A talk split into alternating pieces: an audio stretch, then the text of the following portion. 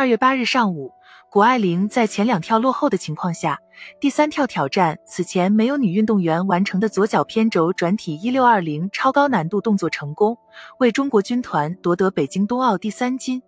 最有意思的是，谷爱凌在决赛前从来没有做成功过这个动作，在脑子里想过，在室内气垫上练过无数次，竟然在冰天雪地的比赛场上一次成功。自三岁接触滑雪，到十八岁站上北京冬奥会的滑雪场，谷爱凌一步步成长为世界级滑雪名将、天才、学霸、冠军。贴在这个十八岁少女身上的标签有很多，面对众多赞许，谷爱凌却从未为自己的人生设限。这些标签都是别人选择性的贴在我身上，但我没把自己想象成这样。成长过程中做好自己，这是最重要的。面对记者问，大家都在关注你和希尔达鲁，因为你们要在三个项目上进行比赛，你会感觉到这种压力吗？时，公主发言：“我不怕他。”作为她的冬奥会初秀，比赛前的凌晨还在国外社交平台上亲自下场手撕键盘侠，吵完睡觉，然后一觉醒来拿了冠军。睡觉作为一项秘密武器，小时候一天得睡十五个小时，现在每天也保持至少十个小时的睡眠。头悬梁锥刺股的修仙法则不存在的，没有人能拒绝这项爱好，更别提有的博主担心曝光增多会给谷爱凌增加压力，理性科普了他对手的实力，想让粉丝降低的失心，结果人本尊又亲自下场，你为什么对我没有信心？这世界存在天生的强心脏，缺的是如何保护强心脏，因此心态的背后是思想。你会发现，竞技赛场的心态只是他思想魅力的一小点。人们喜欢他，绝不仅仅是因为他有着冠军、学霸、时尚达人加身的光环，而是他身上同传统教育截然不同的自信与共情。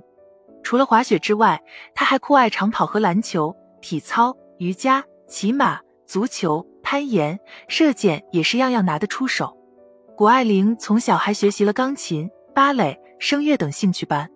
要颜值有颜值，要身高有身高，学习好，才艺多，性格好，三百六十度无死角，这不就是我们希望把孩子培养成的完美模样吗？全世界都在感慨、赞叹加羡慕，这妥妥的别人家孩子是怎么培养出来的？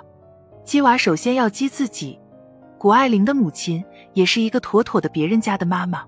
在接受采访时，记者问怎样培养谷爱凌的多才多艺。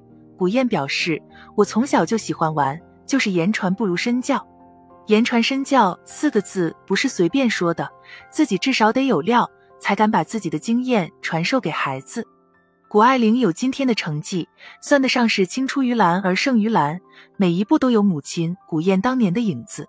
谈及对谷爱凌的教育，妈妈坦言：言传不如身教，孩子喜欢琴棋诗画，就为他营造那样的气氛。”如果孩子不愿意，也不用强迫他。事实上，他的确是这么做的。小爱玲好奇心旺盛，爱好广泛，一放学就去踢足球，踢完球就换衣服去跳芭蕾，结束后再去弹钢琴。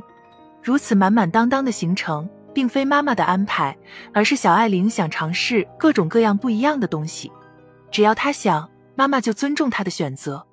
就连她决定走上危险重重。极具挑战的职业道路，妈妈也在深思熟虑后选择支持和指导，甚至每周末会开八小时的车送他去滑雪。采访中，谷爱凌分享，妈妈做的最好的一件事就是给我很多选择：钢琴、芭蕾、足球、篮球、骑马、排球、网球。与巡回赛其他人相比，我的童年是最正常的。我知道很多运动员都没有机会参加毕业舞会。智慧的父母。从不强制要求孩子服从自己的意志，更不把自己的期望强加给孩子。他们尊重孩子的个性，给孩子选择的权利和自由，允许孩子过完全属于自己的人生。